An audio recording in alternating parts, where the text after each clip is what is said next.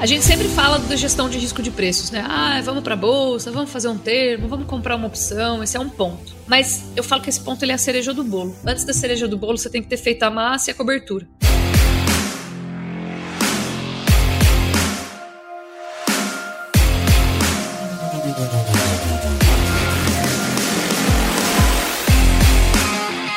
E aí, pessoa do beleza? Seja muito bem-vindo, muito bem-vinda. Essa série especial que a gente está fazendo aqui no Canivete Cast, que a gente vai preparar o profissional para atuar na pecuária do futuro. E nesse episódio, nós vamos falar sobre o mercado do boi, seus desafios e oportunidades também, né? E para falar sobre isso aqui com a gente, tô nada mais, nada menos com Lígia Pimentel e Neto Emiliani. A Lígia, você já conhece, obviamente, mas é médica veterinária pela Universidade de Marília, economista pela Universidade do Norte do Paraná e atualmente é a CEO da Grifato, uma empresa de inteligência de mercado voltada para a pecuária. E o Neto é médico veterinário pela Uniderp, com pós-graduação em produção sustentável de ruminantes pela Universidade Estadual do Mato Grosso do Sul e pela Exalc também, produção de ruminantes pela Exalc, e atualmente é o gerente de desenvolvimento de negócios da Nutripura. Pessoal, sejam muito bem-vindos aqui ao Canivete Cash. Muito obrigado pela presença de vocês aqui. Vamos começar com as damas, né, Neto? Por favor. obrigada, obrigada. Prazer estar aqui, obrigada pelo convite. Bom estar aqui com um colega também de profissão. E é isso aí, vamos que vamos. Coisa para falar não vai faltar. Não tem, não vai faltar. E aí, Neto, como é que estão as coisas? Obrigado, Paulo, pelo convite. Tudo bom, Lígia? Vamos lá ver o que você preparou pra gente aí. vamos que vamos, cara. A gente pega uns dias é, chave assim, né, Paulo, para gravar. Hoje a China liberou, só contextualizando, né? Hoje, às duas da manhã, eu acordei, né? Tive um pouquinho de sede à noite, olhei meu celular, putz, duas e meia da manhã liberou a China, vambora. Amanhã vai ser um dia. Então a gente escolhe uns dias bons, assim, para gravar, né? Tudo cair, no teto cair, no chão tremendo. Hoje vai ser é divertido. Aí, Hoje vai ser divertido. Ó, pra você que. A, a Lígia já deu a deixa aí, né? Nós estamos gravando exatamente na manhã do dia em que China abriu, né? E aí, Olígia, eu queria já trazer uma, um aspecto até relacionado a isso, né? O, os últimos anos para o agronegócio, eles foram, de fato, muito interessantes, né? Para a pecuária, obviamente, não foi diferente. Só que a gente sempre sabe que acontecem eventos, né, no meio desse jogo aí que a gente tá jogando e que, bom, nem sempre a gente tá preparado para isso. Na verdade, na maioria das vezes nós não estamos nenhuma, nem um pouco preparado para isso, né? Queria que você falasse um pouco pra gente, Lígia, como que você enxerga esse momento agora, por exemplo, de volatilidade no mercado e também, na sua visão, o que, que, a gente deve fazer, na verdade, é, como produtor rural, pecuarista, para tentar mitigar ao máximo os riscos né, de eventos como esse? Assim? Qual que é a sua visão sobre isso aí? É, em primeiro lugar, sobre a volatilidade do mercado, uh, o Brasil ele está com o menor consumo per capita, tá? não consumo total absoluto, que a nossa população cresce, né? Uhum. Mas ele está com o menor consumo per capita dos últimos 25 anos. Então, isso significa que o consumo brasileiro ele está mais frágil do que ele já foi. Hum. É, ele alcançou seu ápice aí entre 2011 e 2012, foram bons anos, e depois, por conta da crise econômica, desemprego, a gente se meteu aí num, num buraco sem fundo, né, num, num poço com alçapão, e a gente vem cortando o acesso da população paulatinamente a carne bovina, como falei, inflação e desemprego, obviamente, a gente vai buscar outras alternativas. Né? Então, o ponto é que o mundo precisa de carne, a China tem crescido bastante, e além do crescimento da China, ela descobriu o gosto pela carne bovina, né? foi muito é, ampliado esse interesse pelo acometimento do rebanho suíno deles. Então, o maior consumo per capita da China é de carne suína. Mas eles tiveram um problema sanitário que se chama peste suína africana, uma doença altamente, uma mortalidade bem, apresenta uma mortalidade bem alta dentre os suínos ali. E ela é altamente patogênica, infecciosa, vamos falar assim. Então, ela se propaga de maneira bem rápida e fácil. Então, eles tiveram uma perda entre 2018, 2019, 2020 de mais ou menos 45% do volume de suínos deles. E aí falta proteína. Então, assim, eu gostava de comer suíno até ontem. Eu estou crescendo. Toda vez que a China cresce, ah, mas a China está crescendo menos. A China está crescendo menos, mas ainda está crescendo. E toda vez que ela cresce, você pega uma parcela lá da população que é pobre e tira da pobreza. E esse cara começa a acessar proteínas animais de qualidade, né? Proteínas animais de maior qualidade. Não estamos falando nem de pangolim nem de morcego aqui. Então, piadas à parte, brincadeiras à parte, o que acontece é que a China, além de estar crescendo, de apresentar esse potencial de consumo de proteínas de maior qualidade, faltou suíno, ela vai buscar em qualquer outra proteína a falta dessa desse suíno, né? Nos pescados, no frango, nos ovos e na carne bovina também. Então, não coincidentemente, em 2019, a China habilitou 32, desculpa se me falha a memória, se eu estou errando na vírgula aí, não tem vírgula, mas tudo bem. É, desculpa se eu estou errando aí, mas de 32 a 37, eu acho, frigoríficos, plantas frigoríficas aqui no Brasil. Mas não habilitou só no Brasil, habilitou no Panamá, habilitou na Rússia, que não são países exportadores de carne bovina, né? O Panamá é o canal do Panamá, é um país comercial em outros sentidos. A Rússia é importadora líquida de carne bovina. Então, assim, você vê o desespero da China em conseguir criar pontes para sustentar, né, para repor essa falta do suíno lá. E a população chinesa é de 1,4 bilhão de habitantes, então assim, não é brincadeira não. A gente tem 218 milhões de habitantes aqui no Brasil, então vocês entendem a magnitude de um crescimentozinho de 1% da China, por exemplo, em relação ao ano anterior, e na verdade a China cresce mais do que isso, em relação e, e, o tanto de pessoas que você coloca em acesso, né, acessando aí proteínas. Então, o que, que aconteceu? Enquanto o Brasil diminuía o consumo per capita de carne bovina, a China ampliava por dois motivos conjuntos: aumento de poder de compra e falta de proteínas, do estoque de proteínas, uma quebra dramática ali do estoque de proteínas deles. E o que, que isso fez, né? Fez o Brasil exportar mais dentro de um contexto de produção menor, por quê? Porque era uma fase de alta do ciclo pecuário, a gente tinha menos disponibilidade de gado, né? É, o consumo interno então estava deprimido, a gente exportou mais, equilibrou. Mas o que fez o que fez um contexto legal mesmo, já que a produção, a disponibilidade estava limitada, foi essa falta de carne. O preço do boi explodiu, então subiu, que é uma beleza. E no final de 2021, o que, que a gente teve? A gente teve um pseudo problema sanitário, não foi um problema sanitário, né? Foi um caso de cefalopatia espongiforme atípica, né? Bovina atípica que é uma manifestação, uma degeneração natural, espontânea do tecido nervoso, ela é irreversível, mas ela não é transmissível nesse caso atípico, né? Uhum. Ela não é transmissível. E eu faço sempre uma comparação grosseira, com perdão da palavra, com a licença poética, com Alzheimer no ser humano. Por que, que eu tô falando tudo isso? Vocês já vão entender, já vou, vou empacotar toda essa informação aqui. É, porque toda vez que a gente tem uma suspeita, essa, essa doença espontânea, que não apresenta nem risco sanitário nem econômico para o rebanho daquela fazenda ou daquele país, ela é imediatamente associada à vaca louca clássica, que é uma zoonose, né? Uhum. E aí o Neto depois me corrige se eu estou falando uma bobagem, que ele é meu colega de profissão.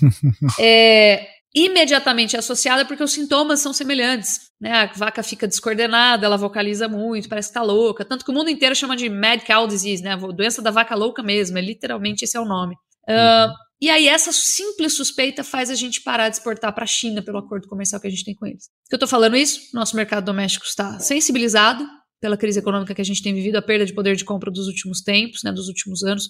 Já vai daqui a pouco, estamos quase, daqui a pouquinho estamos completando uma década, né? 2015, 16, 14 por aí. Então 2023, desculpa.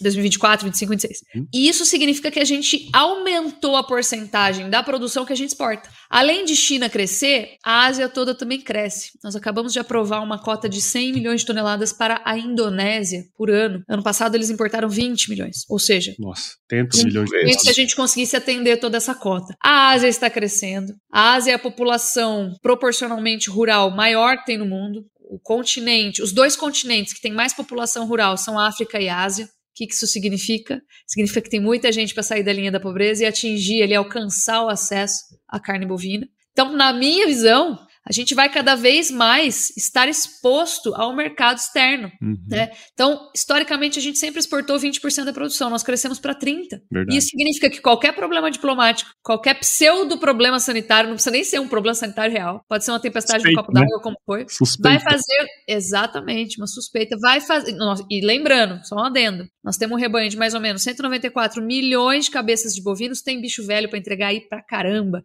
e é uhum. nesses animais mais erados que se manifesta festa A, E, B atípica. Então, o que eu quero dizer com isso é que qualquer problema sanitário, qualquer problema diplomático que nós tivermos, vai afetar o mercado internacional e nós vamos sofrer consequências rapidamente de maneira inesperada. Então a volatilidade, ela está mais alta do que ela jamais foi na pecuária. Ela está se aproximando dos níveis da agricultura, que era uma coisa impensável 10, 15 anos atrás. Eu lembro que a gente calculava a volatilidade de opções quando eu trabalhava na XP Investimentos. A volatilidade do milho era 23, 25%, a do boi era 8, 10. E agora nós estamos ali, ó, quase que pau a pau. E volatilidade é risco. Então o risco do produtor ele está bem aumentado, tá? Ele está bem aumentado. O risco dele, e eu vou usar 2021 porque eu acho que é didático. O risco dele é comprar reposição cara, como foi de 2021 no primeiro semestre, e vender no segundo semestre sem China tá? Só em outubro daquele ano o boi caiu 11%. O milho e a soja estavam nas alturas porque o dólar estava batendo quase 6 reais, tá? Por causa da pandemia. Sim. E é essa situação que a gente teve naquele ano: volatilidade, risco enorme, principalmente para atividade que embute mais tecnologia. Então, esse é um ponto assim chave Tá, chave.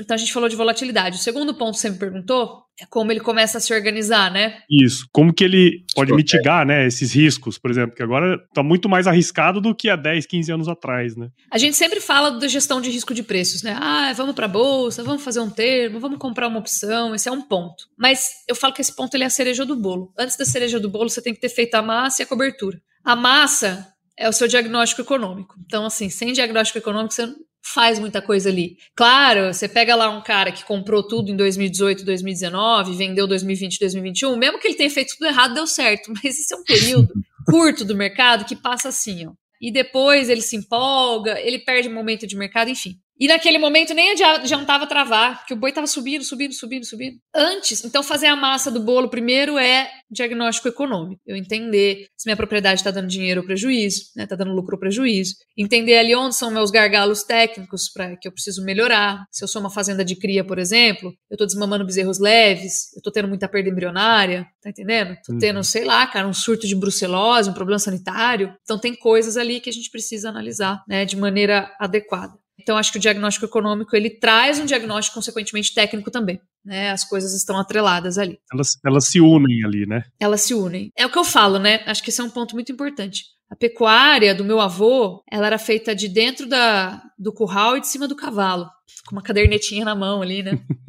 no bolso. Hoje, aqui. no bolso, é. é. Hoje ela não é mais feita assim. Hoje ela é feita de dentro do escritório em boa parte do tempo. Não tem mais como fazer aquela pecuária, porque naquela época a pecuária era reserva de valor, era operação imobiliária. Né? A pecuária era uma atividade que você botava ali depois que você abriu a área nova. Tá, que era, era preciso abrir a área nova naquela época, eu sempre reforço isso, é importante. Então a pecuária agora ela é feita de dentro do escritório também. Então se a gente não medir, nós vamos falir, nós vamos quebrar. A gente precisa ver onde está tendo perda. Por quê? Porque a margem de erro diminuiu muito. E aí, o que, que é a cobertura do bolo? Né, depois da gente ter feito a massa. E a massa, sim, é um processo constante, né? Eterno. É looping. A gente precisa se contextualizar no mercado. Eu até podia falar, vamos para o mercado e trava. Beleza. Ah, legal. Mas sem eu me contextualizar no mercado, eu posso travar em um ano como 2020, 2021, por exemplo. Uhum. Entendeu? E aí não teve muito resultado. Por quê? Porque era um ano de explosão de preços. Então eu preciso me contextualizar no mercado. O que significa isso? Significa conhecer o ciclo pecuário. Então, isso assim, se você quando a gente faz uma pesquisa de mercado, que seja para abrir uma sorveteria no centro, você precisa entender aquele mercado, se tem demanda, quantas pessoas vão parar passar por ali, se é inverno ou se é verão, a sazonalidade do consumo, a sazonalidade, inclusive, dos, dos ingredientes, que para qualquer coisa. Uma sorveteria para uma lojinha, para uma operação pecuária, então, que hora que dá prejuízo. Desculpa Grande. a palavra, é uma trolha, né? É um troço horroroso. Vocês estão entendendo? É um troço horroroso, gente. Você fica devendo no banco, demora décadas, gerações para pagar, muitas vezes. Entendeu? Então, assim, importante você se contextualizar no seu mercado. Primeiro, entender como ele funciona. Tem gente até hoje que fala que ciclo pecuário não existe. Eu falo, gente, uhum. tem centenas de artigos acadêmicos internacionais comparando diferentes mercados, Estados Unidos com Argentina, com Uruguai, com Paraguai. Por que, que no Brasil não vai existir? E outra, é a tal da progressão geométrica da reprodução no rebanho, né? A gente aprendeu isso, veterinários aprendemos isso em, se não me engano, era economia rural, um negócio assim. Você tem uma fêmea, ela produziu outra fêmea, agora você tem duas fêmeas, potencial de produção dobrou.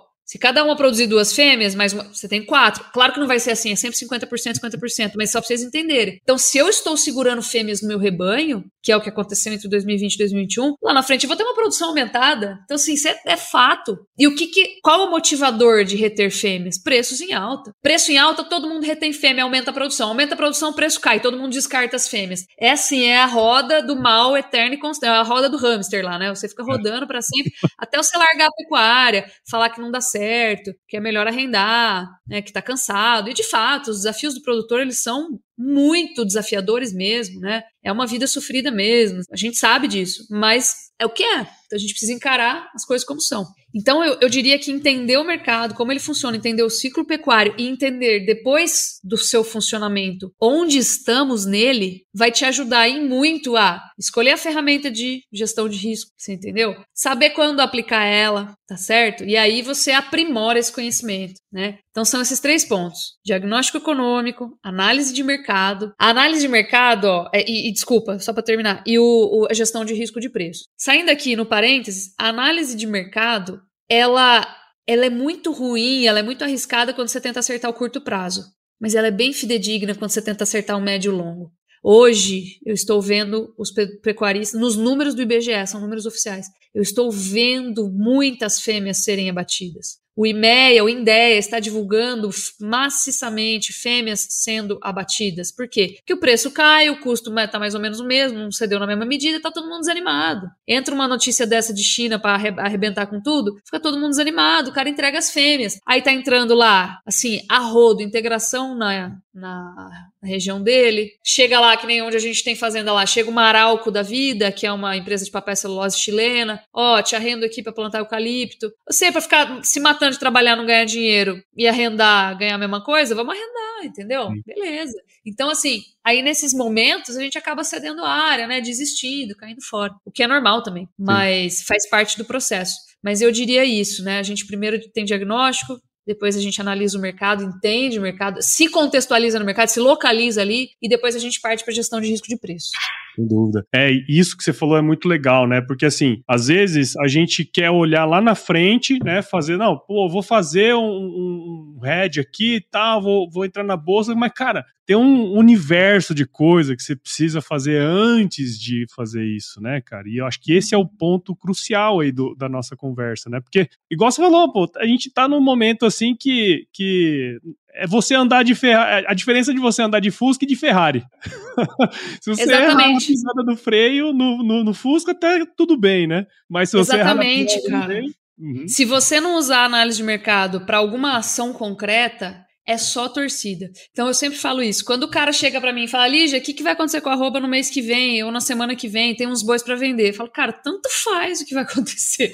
Não vai mudar o seu resultado. Tanto faz o que eu te responder. É mera torcida. É milagre. Tá esperando o um milagre cair do céu. Agora, se você me perguntar o que vai acontecer com o boi daqui dois, três anos, um ano e meio, puxa, sensacional, porque você tá se planejando. Você está tomando uma ação planejada. E a pecuária, ela é plurianual. Ela precisa ser planejada para dar certo, entendeu? Sim, Se você dúvida. só tomar ações, é, vamos falar assim grosseiramente, da mão para a boca, acabou. Você só está apagando incêndio, né? Ações pontuais aí nesse caso nem sempre vão dar os resultados esperados, né? E eu acho que até para puxar aí o, o, Neto uma coisa bem legal que é assim a gente a gente falou aqui de, de, de proteção, né? Do cara ter essa resiliência ali no, no, em momentos como esse, né?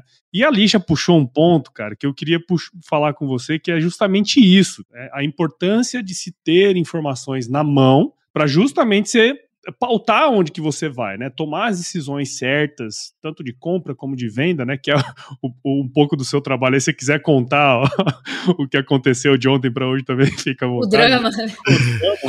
Mas assim, cara, como que, que o pecuarista ele estrutura o seu negócio, justamente pensando nisso que ele já falou, né, cara? Como que ele estrutura para ter essas informações e é, maximizar o lucro não só ali na semana que vem, né? Mas, pô, tô pensando dois, três, alguns anos à frente, justamente por conta dessa particularidade particularidade da nossa, do nosso setor, né? O que, que você vê nisso aí, cara? Bom, Paulo, vamos lá. Então, primeiro, o que a Lígia falou, essa contextualizada que ela deu na situação toda foi muito legal. Por quê? Primeiro, ela mostrou, assim, não adianta você pensar no mercado de hoje. Ela, ela, mostrou bem isso que você tem que olhar muito antes. Né? Você fala assim: ah, vou pagar o fogo de hoje para amanhã. Isso não adianta. O planejamento é tudo. Tá? E ela deixou bem claro aí que a gente precisa de profissional. Uhum. Hoje a pecuária, ela não é uma pecuária mais igual ela, ela mesmo disse aí, ah, antes eu fazia tudo na cardeneta, hoje se eu me planejar, fazer conta, eu, eu, eu tenho um profissional, profissionais na área específicos que me ajudam, o negócio não vai, entendeu? Eu preciso ter uma pessoa que entende mercado, eu preciso ter uma pessoa que entende números para saber o que eu estou fazendo dentro da minha propriedade, eu preciso ter estratégia de dois, três anos para frente, entendeu? Se eu não fizer isso, eu vou ficar naquele acerto, erro, acerto, erro. E aí eu Sem saber o porquê, né? E sem, sem saber, saber, o porquê que acertou e sem saber por que eu errou. E é muito legal que muitas vezes o cara fala assim, ah, eu acertei. Só que muitas vezes ele não conta as vezes que ele errou, né? muitas vezes ele erra, né? É, então eu acho que o, o produtor, ele tem que procurar um, um, um profissional para ajudar isso nele no mercado. Né? Ele, ele, tem que ter cada vez mais um consultor que mexe nessa parte de rede de mercado, de estratégia de mercado. Ele tem que ter um profissional que está dentro da fazenda dele para fazer o planejamento de gastos dele, quanto que ele vai investir, o quanto que ele espera ganhar porque muitas vezes o produtor ele nem sabe quanto que tá, custa a roupa dele. Ele não tem esse número na mão, entendeu? Não adianta ele fazer proteção nenhuma se ele não sabe quanto que ele está gastando, entendeu? Não, é uma coisa que, tipo assim, é bonito falar que vou fazer uma proteção, mas eu não sei quanto que eu gasto, não tem como eu fazer uma proteção, né? Então, é, a gente estava até falando, né, a gente não tem bola de cristal. A Lídia falou muito bem isso. Como que o cara fala assim, ah, é, como vai ser o boi é, mês que vem? Tá, mas como que você se planejou para vender o seu boi o mês que vem? Como estão os seus custos? O que, que você fez de proteção? Entendeu? O que, você está pensando lá na frente? Então, eu acho que isso é essencial. Hoje, a, a pecuária, ela não tá para brincadeira mais, não. É, se você não se planejar, o risco de você perder dinheiro e até quebrar é muito grande. Então, eu sempre falo assim, é, Planejamento é tudo. E estratégia de negócio é tudo. O que você vai fazer para os próximos dois, três anos. Você estava falando assim, um exemplo que aconteceu comigo ontem. Ontem eu fiz uma negociação de boi, que é o meu serviço aqui dentro do, do, do pool, né? E a negociação foi muito boa. Eu falei assim, nossa, a negociação foi boa, tudo, né? Mas eu não tenho bola de cristal. Hoje liberou assim, duas horas da manhã, liberou assim. então, se eu tivesse bola de Ai, cristal, você tá vendo? É fogo, né? Tenho que fazer.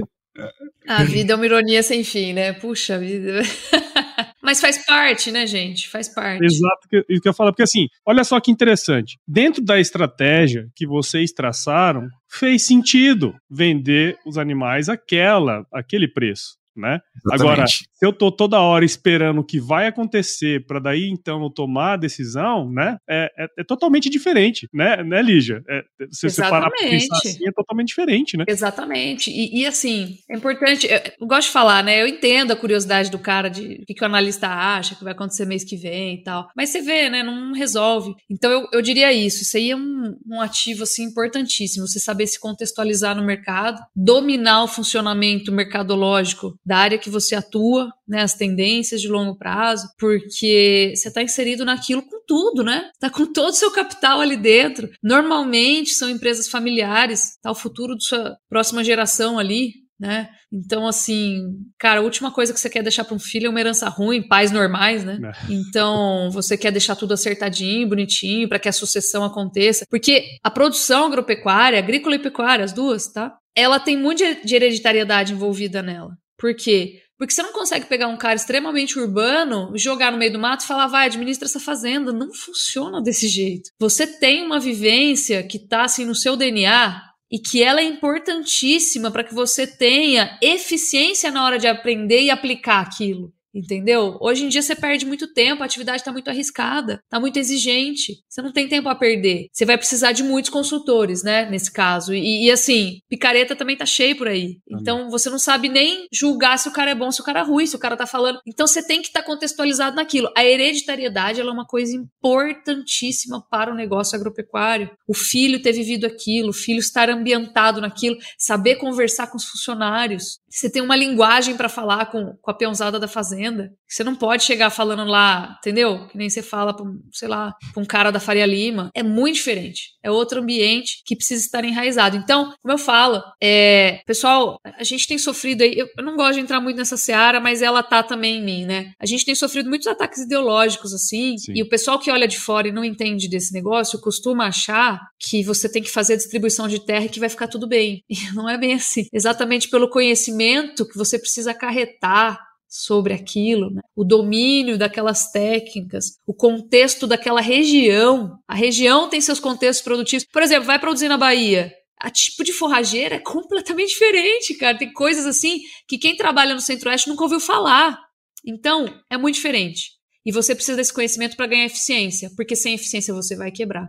Então, essa hereditariedade é importante, a vivência no campo é importante, e a continuidade dos negócios passando para os filhos de maneira orgânica, e, e, didática, né, e ao mesmo tempo exigente, porque não tem muito espaço para errar, é importantíssimo, tá? Então eu, eu sempre coloco esse ponto, assim, que eu acho que ele é de sobrevivência para atividade no longo prazo, para que o Brasil seja, continue sendo expoente, nós vamos precisar das próximas gerações e que elas tenham saído já de alguma forma do campo. Só que ao mesmo tempo essa hereditariedade, ela faz muitas vezes o cara levar aquele negócio não como um empresário, mas simplesmente como um produtor. E não cabe mais, agora ele vai ter que mudar seu perfil perfil. Agora ele vai ter que ser empresário. Ele vai ter que ser empresário do seu negócio. Então ele precisa analisar a pecuária de uma maneira menos emocional, principalmente quando diz respeito aos preços, e a gente vê isso assim demais. Que o Instagram, por exemplo, é um sanatório, né? A única rede social que eu uso. De vez em quando dá uma passada no LinkedIn, mas assim, né? Cara, aquilo ali é um, é um manicômio, aquilo não, ali. Se você acha Instagram sanatório, imagina o Twitter.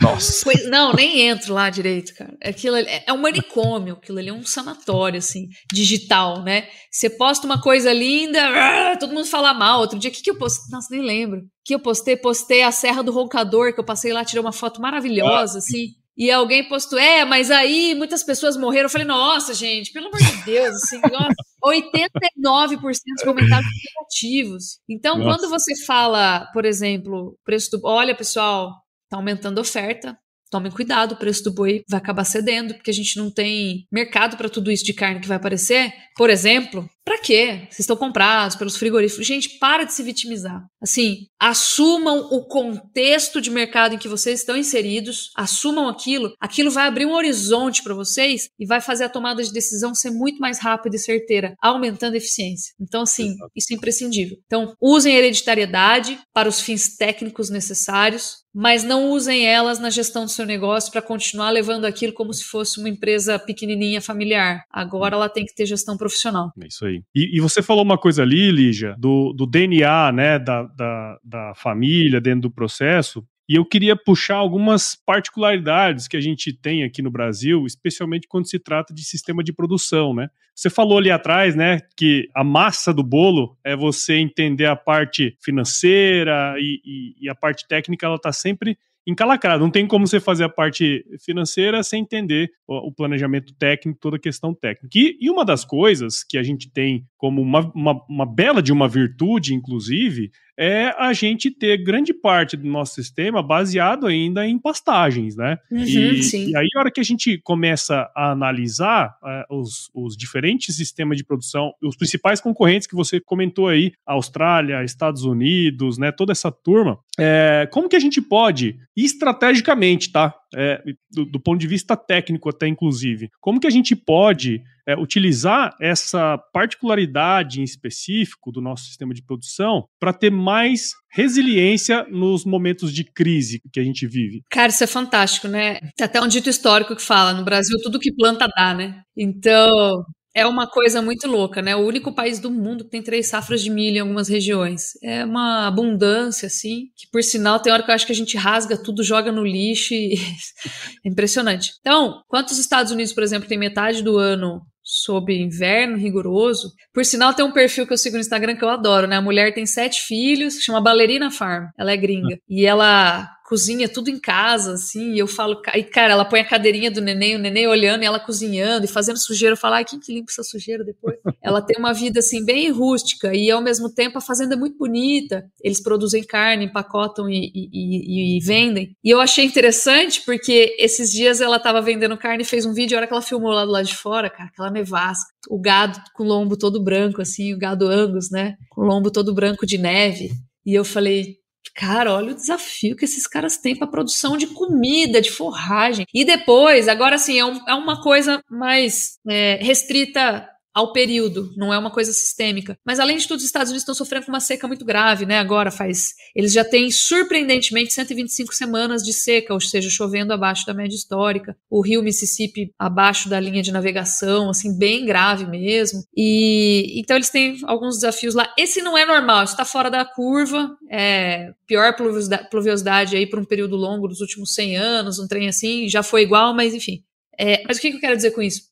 Que a gente é muito abençoado aqui, porque a gente tem uma capacidade de, de, produzir forragem, por exemplo, que é um alimento extremamente eficiente aí quando bem manejado para engorda do boi e relativamente barato, mas barato mais ou menos, que manejar pastagem também não é fácil, né? Produz tanto que a gente se dá o luxo de perder, né? É, se dá o luxo de perder e muito, e muito. Mas isso aí também tem a ver com a história da pecuária no Brasil, a gente pode Sim. até abordar isso depois. Mas o ponto é, é, esse sistema nosso de produção é um sistema que pouquíssimas pessoas, pouquíssimos, aliás, quase nenhum país tem. Tem ali um pouco no, no Paraguai, na região do Chaco, um pouco na Argentina, um pouco na Colômbia, mas eles não têm área, cara. Olha o tanto de.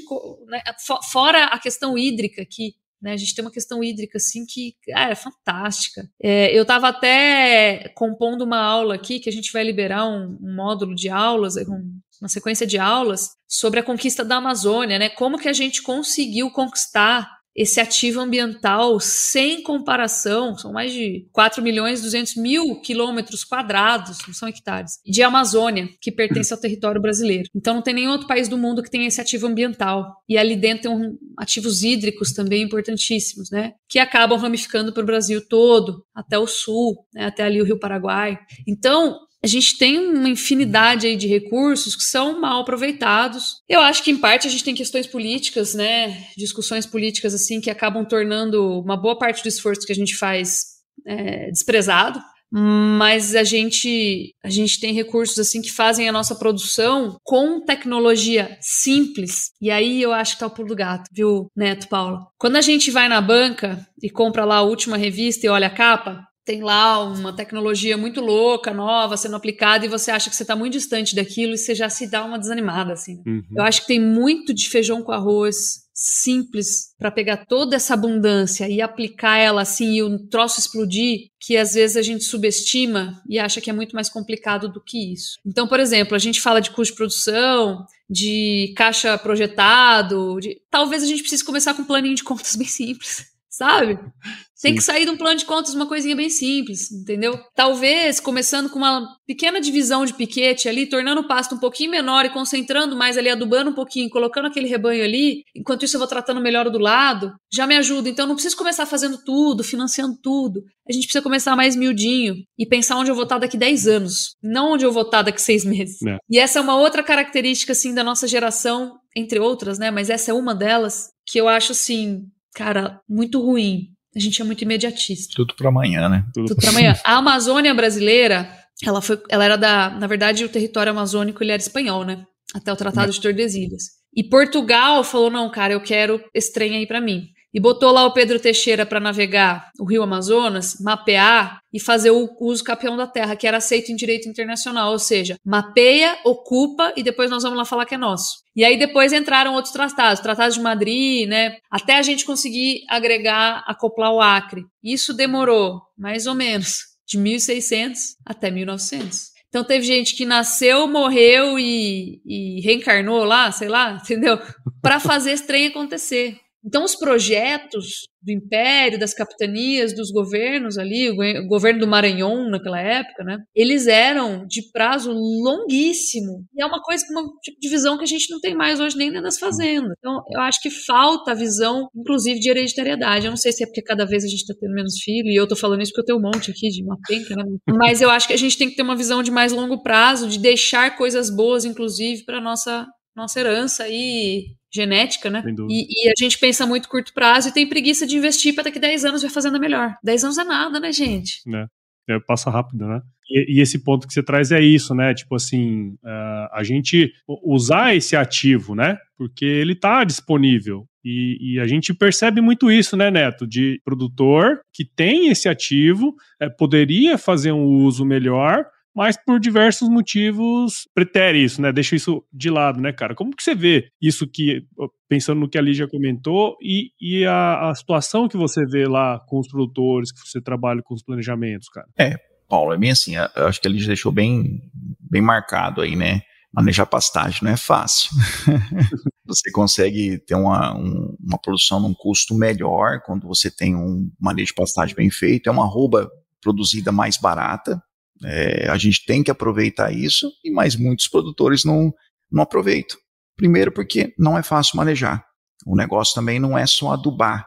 É. Às vezes, o, como o produtor é muito imediatista, ele pensa, às vezes, pegar e fazer igual ele falou, ah, vou fazer uma área total. Ele tem que começar um pedaço, né, uma pequena parte onde ele vai aprender com aquilo lá e depois vai começar a aumentar as áreas onde ele tem que manejar melhor e adubar assim por, por, por diante. O grande problema é que ela falou lá no começo, a gente está carente de profissionais bons no mercado que entendam disso. Então, muitas vezes, você tem muito cara que não entende nada de manejo de pastagem e tenta manejar, entendeu? Então, entra no passe na hora que não tem que entrar, sai na hora que não tem que sair, e isso bate direto na eficiência do animal. É, esse animal ele, ele não vai performar como ele tem que performar. Então, um ponto crucial, o manejo do pasto ele é fundamental para que minha atividade econômica da pecuária ela, ela seja mais lucrativa. Para ela ser mais lucrativa, eu preciso ter um bom ganha-pasto e que esse animal continue performando, entendeu? É, no, no sistema que a gente trabalha com os produtores, a gente bate muito em manejo de pastagem. Tanto que agora, só para você ter esse começo de ano, onde teve boas chuvas, o pasto veio bem, até a suplementação, que a gente suplementa bastante, a pasta ela diminuiu. Por quê? A gente aproveitou o máximo que a gente podia do quê? Do pasto, entendeu? É onde que eu consigo produzir uma arroba muito mais viável. Mas, como a gente falou, não é fácil você ter profissional que encare mesmo, que saiba fazer o, o processo, que sabe fazer as contas, que sabe manejar o pasto como ele tem que ser manejado. Porque não é fácil. Se fosse fácil, é, todo, todo, mundo, mundo fazia. É, a gente precisa entender de um pouco de agricultura, né? A gente precisa entender como que funciona a fisiologia vegetal, você tá entendendo? Uhum. É, a gente não pode forçar a pastagem aí para ficar esperando o preço, por exemplo. Você vai lá, arranca até o talo do trem, ano que vem não, não, não cresce, tem. gente. Não tem. Acabou. Então, assim, a gente precisa parar de ficar teimando e focar mais no ponto técnico, né? E não judiar. Porque reforma de pasto, se você considerar dentro do custo ali, é uma das coisas que mais pesa quando é você claro. faz.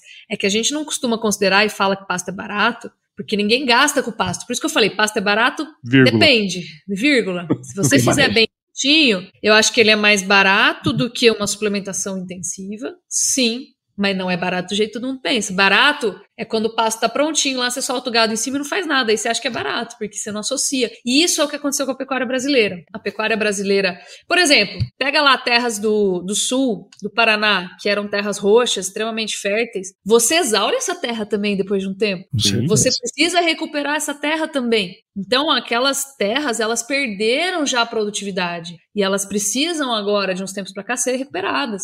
Então, tudo você exaure, né? Principalmente quando você não tem rotação de cultura, intercalação ali entre os nutrientes exigidos pela determinada planta ou não. Então, assim. E ó, eu sou veterinária. Eu tô falando do básico, do básico aqui, por quê? Porque você precisa saber. Então, quem não souber, quem não entender isso, vai continuar nessa, nessa trama da pecuária aí. Pecuária era atividade utilizada para abrir área e fazer ocupação imobiliária. Então, meu avô mesmo, né, comprou terra lá no Centro-Oeste, financiou com o governo a juros bem baratos, ali na década de 70. O Brasil precisava produzir alimentos naquele período. Foi lá o Alisson Paulinelli, na Embrapa, mandou uns caras para fora para estudar técnicas de recuperação de, de solo fora do Brasil, trazer aqui para ver se dava certo aplicar no Oeste. Deu. Vamos embora. Libera financiamento aí para os caras, vamos abrir e produzir comida, porque, tá entendendo? Do jeito que tava. Né? E, e você quer saber, até hoje eu, eu penso isso. Nós ainda temos aí 10% da população global que passa fome, cara. Não é nada mais triste do que uma criança passando fome sem qualquer é, perspectiva para sua vida. Tá perdido aquilo ali. Uhum. Então, isso para mim, uma mãe que não faz um pré-natal, um idoso que não tem acesso a um hospital, não tem estrada. Pra... Gente, aquilo ali é, sabe? Então, para mim, a prioridade devia ser essa, né? Produzir comida e combater a fome. E a gente tem um potencial gigantesco para produzir muito mais comida dentro da mesma área que a gente tem hoje. Por quê? Porque devido à pecuária ter sido a primeira operação, né, o primeiro, o primeiro produto que entrou para ser produzido naquela área de mata derrubada, que ainda era uma área pouco fértil, o, o solo do cerrado, do, do cerrado, ele é um solo fraco, via de regra. Ele foi recuperado, mas vamos lá, né? Você acabou de comprar, você já está devendo para o governo, precisa comprar gado, botar lá. Você ainda vai tratar aquela. Não, depois. certo? Então é muita grana. E fora que ninguém tinha essa cabeça naquela época. Então, Sim. ao mesmo tempo que a Embrapa chegou pesquisando e desenvolvendo muito, uma menor quantidade de pessoas, de produtores, tinha acesso no primeiro momento, no momento imediato, certo? Até por questão cultural, de propagação daquilo, daquela pesquisa, enfim. É uma. É aí que está o investimento de longo prazo. Investimento de daqui quantos anos eu vou colher? 10, 20, 30? Nós estamos hum. colhendo agora, cara. Quanto é. tempo nós demoramos para fazer soja no Centro-Oeste? Semente adequada aí ao clima tropical, porque soja é cultura de clima temperado.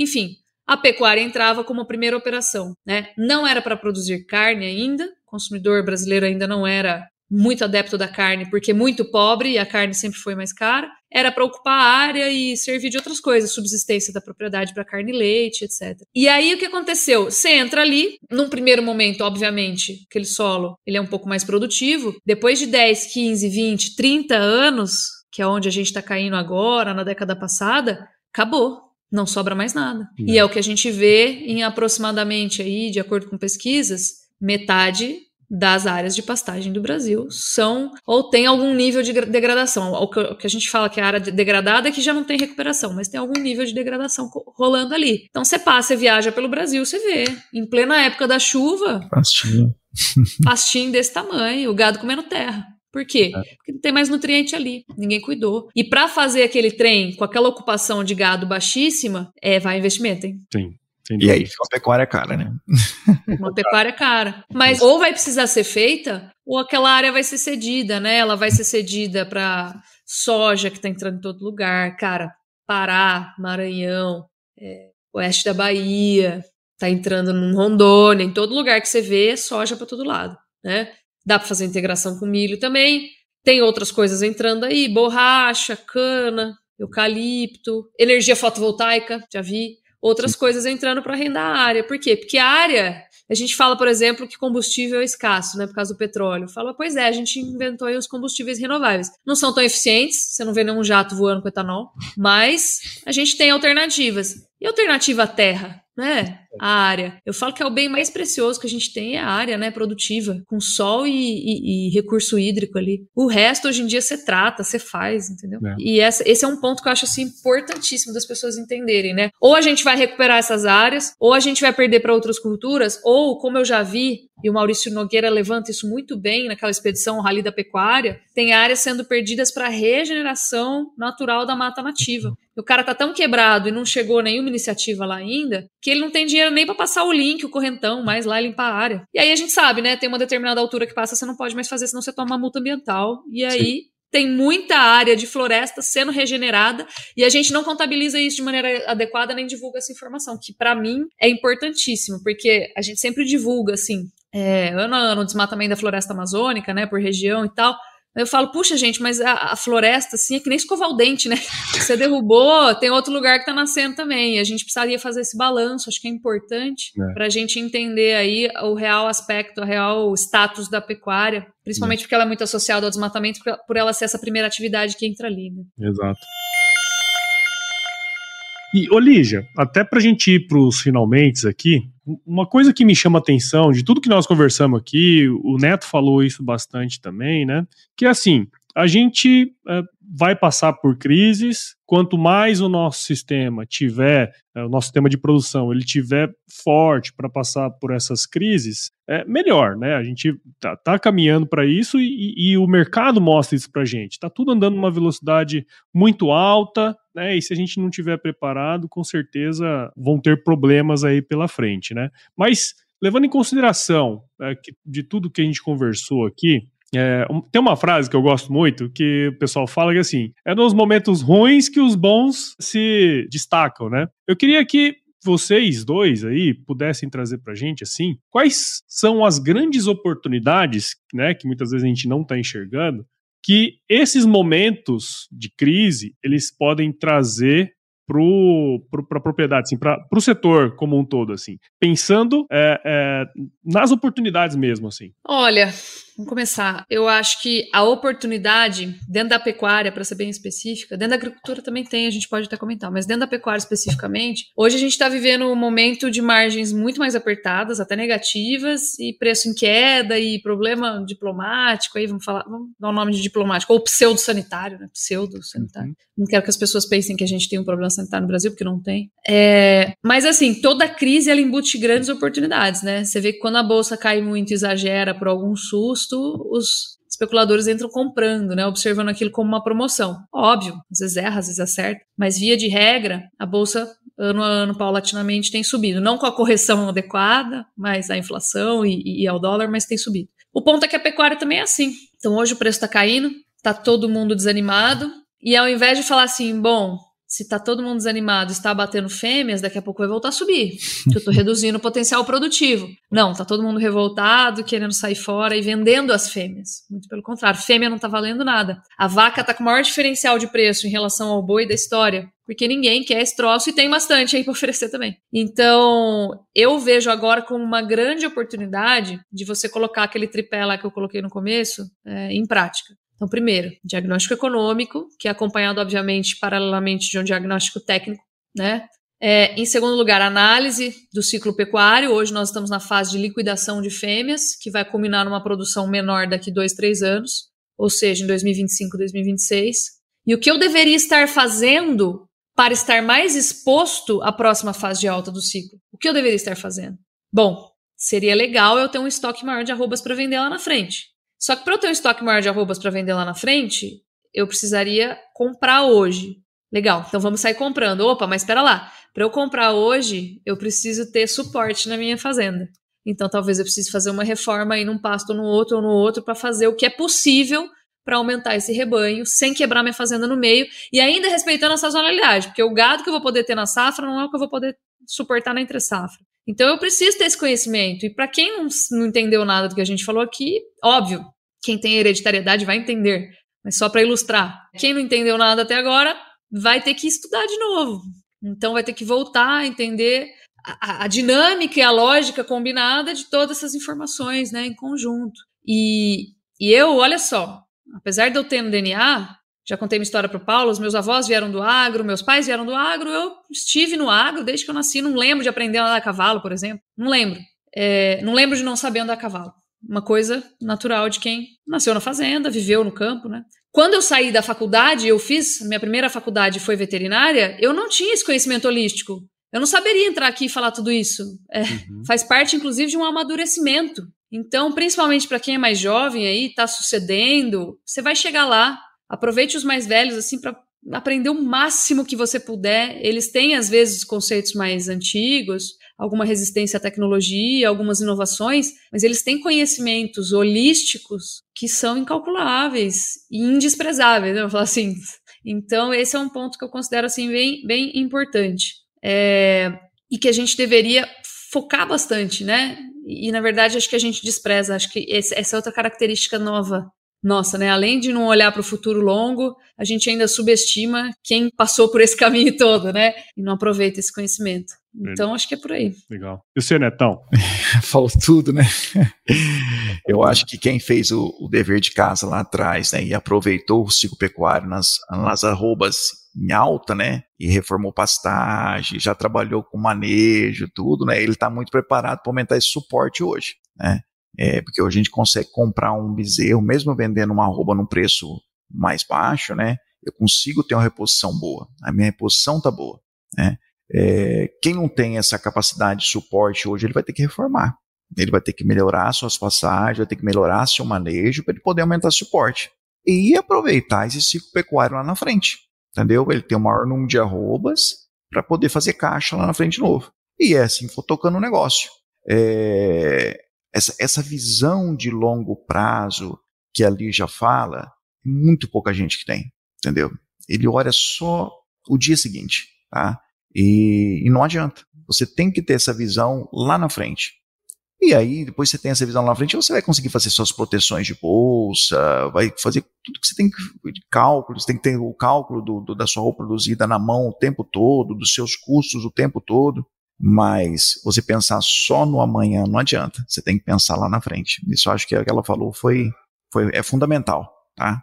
É, eu acho que é da geração, né, Neto? É da geração. A gente, antigamente, quando eu era criança, tinha que mandar cartinha, né? Não tinha e-mail. Hoje em dia, você manda um WhatsApp por áudio, né? Não tô dirigindo e gravando áudio. Então, assim, a gente aumenta a eficiência, mas perde noção temporal, né? Do que, que a gente precisou fazer para chegar até aqui e ter isso na mão. Só para você ter ideia, as análises nossas de suporte, pastagem, é, o que, que a gente vai colocar de gado, o que a gente vai comprar de insumo para os produtores, que a gente vai vender de gado gordo no outro ano, é um ano, um ano e meio antes, entendeu? É isso aí. Por quê? Porque eu trabalho com fechamento de contratos um ano antes. Porque se eu não fizer isso, chegou lá na frente, às vezes eu tenho boi e não tenho contrato. Ou eu tenho contrato, não tenho boi. Então é complicadíssimo. Ou não tenho insumo para tratar esse animal. Então planejamento é tudo e é fundamental. Legal. Acho que é por aí mesmo. Turma, que aula, hein? Estou aqui olhando vocês conversarem e trazendo todo esse conhecimento, né, inerente da, da profissão de vocês e do trabalho que vocês executam, né? Eu acho que, pô, eu sou um privilegiado aqui, tenho certeza que quem está do outro lado ouvindo a gente também, né? O, o Neto e a Lígia comentaram várias coisas legais, né, que a gente precisa. O que a gente precisa fazer? A massa do bolo ali, né, a cobertura, antes de ter a cerejinha do bolo, né? A gente usar as ferramentas corretas, da gente conseguir fazer um, um planejamento, né, de médio longo prazo aí, justamente para a gente poder aproveitar é, esses movimentos do mercado que são, né, Lígia, dá para dá para prever o longo prazo, curto que não rola, né? Então a gente tem um monte de coisas para gente para gente fazer para tornar a pecuária mais eficiente e, obviamente, né, gente como a Lígia, gente como o Neto, assim como vários outros consultores, gente que estão atuando no campo, a gente precisa trazer essa galera para dentro justamente porque a nossa pecuária está cada vez mais complexa e rápida. Né? É a Ferrari andando aí as, de 0 a 100 a, em um segundo, né, cara? Então tem coisa demais para a gente justamente manter, né, Lígia, o que você falou, as famílias dentro do processo, né, essa hereditariedade. É, se a gente não tiver o lucro, né, que a gente busca tanto, dificilmente nós vamos poder manter essa galera aí no, no campo, né? Então queria agradecer demais a presença de vocês. Tenho certeza que quem tá, tá do outro lado uh, gostou e aprendeu tanto quanto eu aqui. Muito obrigado e parabéns pelo trabalho de vocês, viu? É muito ah, legal o que vocês falaram aqui, muito legal mesmo. Não, parabéns a vocês aí, o Neto que trabalha com com um cronograma rígido, com planejamento, com tecnologia, assim, não é fácil. É, assim, só para encerrar, eu falo muito, né? Mas eu tenho uma tia e ela, ela é uma tia muito querida. Até minha madrinha de casamento, muito querida mesmo. E eu tava conversando com ela outro dia e ela, ela saiu da fazenda, a mãe dela nasceu na fazenda, criou ela na fazenda, e ela, muito jovem, já foi para São Paulo e nunca mais saiu de São Paulo. E ela me contando que esse era, ela achava que era, esse era um anseio que a mãe dela colocou nela. Eu falei, nossa, tia, mas eu gosto tanto da vida no campo, né? Você vê, a gente veio morar aqui em meio da Mata Atlântica, numa chácara, né? Tentando levar as crianças para que elas não percam esse contato, não percam essa, essa rusticidade, uhum. esse contato com as coisas naturais, com a realidade divina, né? Da, da natureza e tal, não fica né, bitolada lá, viajando. E ela falou assim: sabe o que, que é, Eli?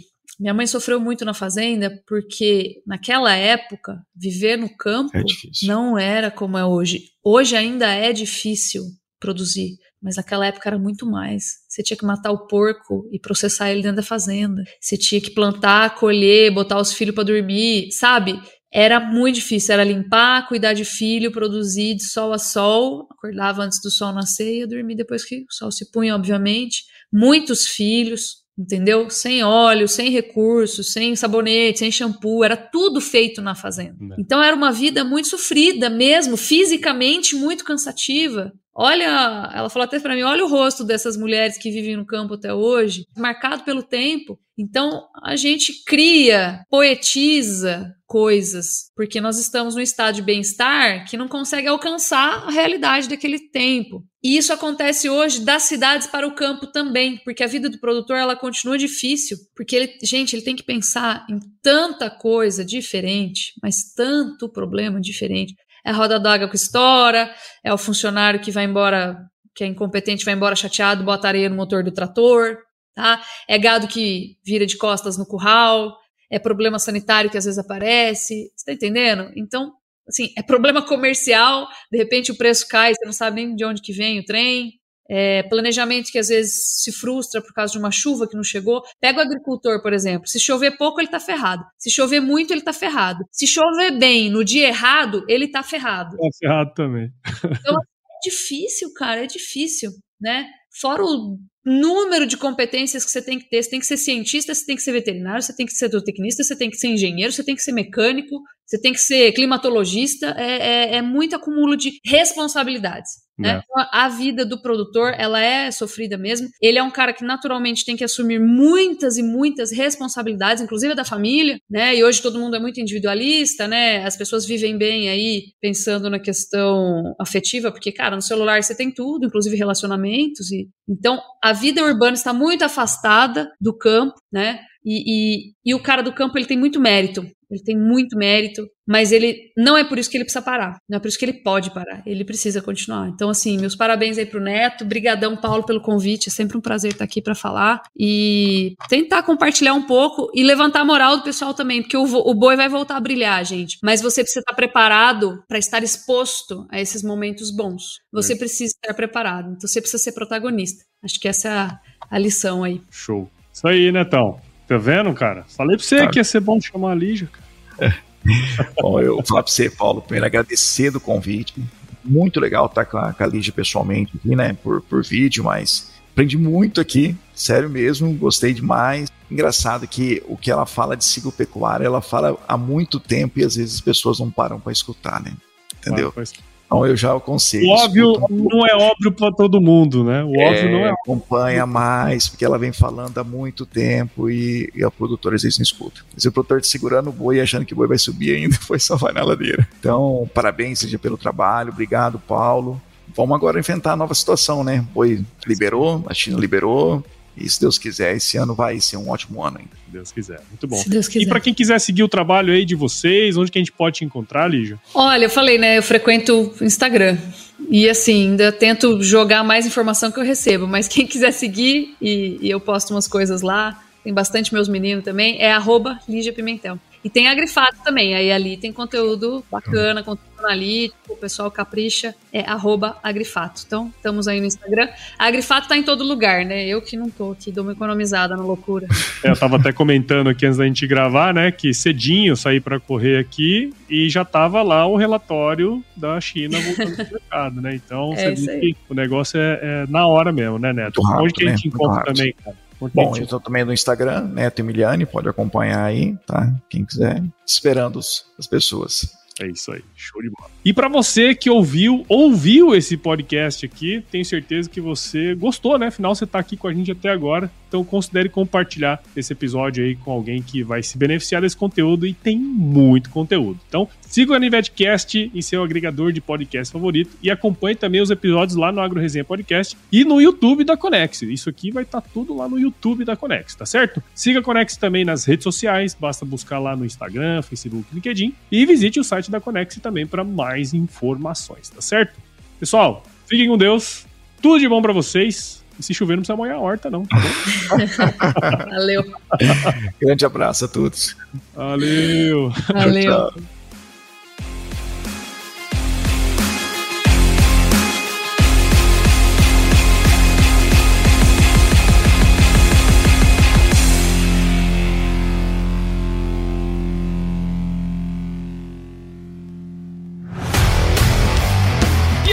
você gostou desse podcast? Se gostou, considere compartilhar esse episódio com alguma pessoa que irá se beneficiar desse conteúdo e nos ajude a alcançar ainda mais pessoas. O roteiro e apresentação desse episódio foi do Paulo Ozaki, a produção do Agro Resenha e a edição do Senhor A.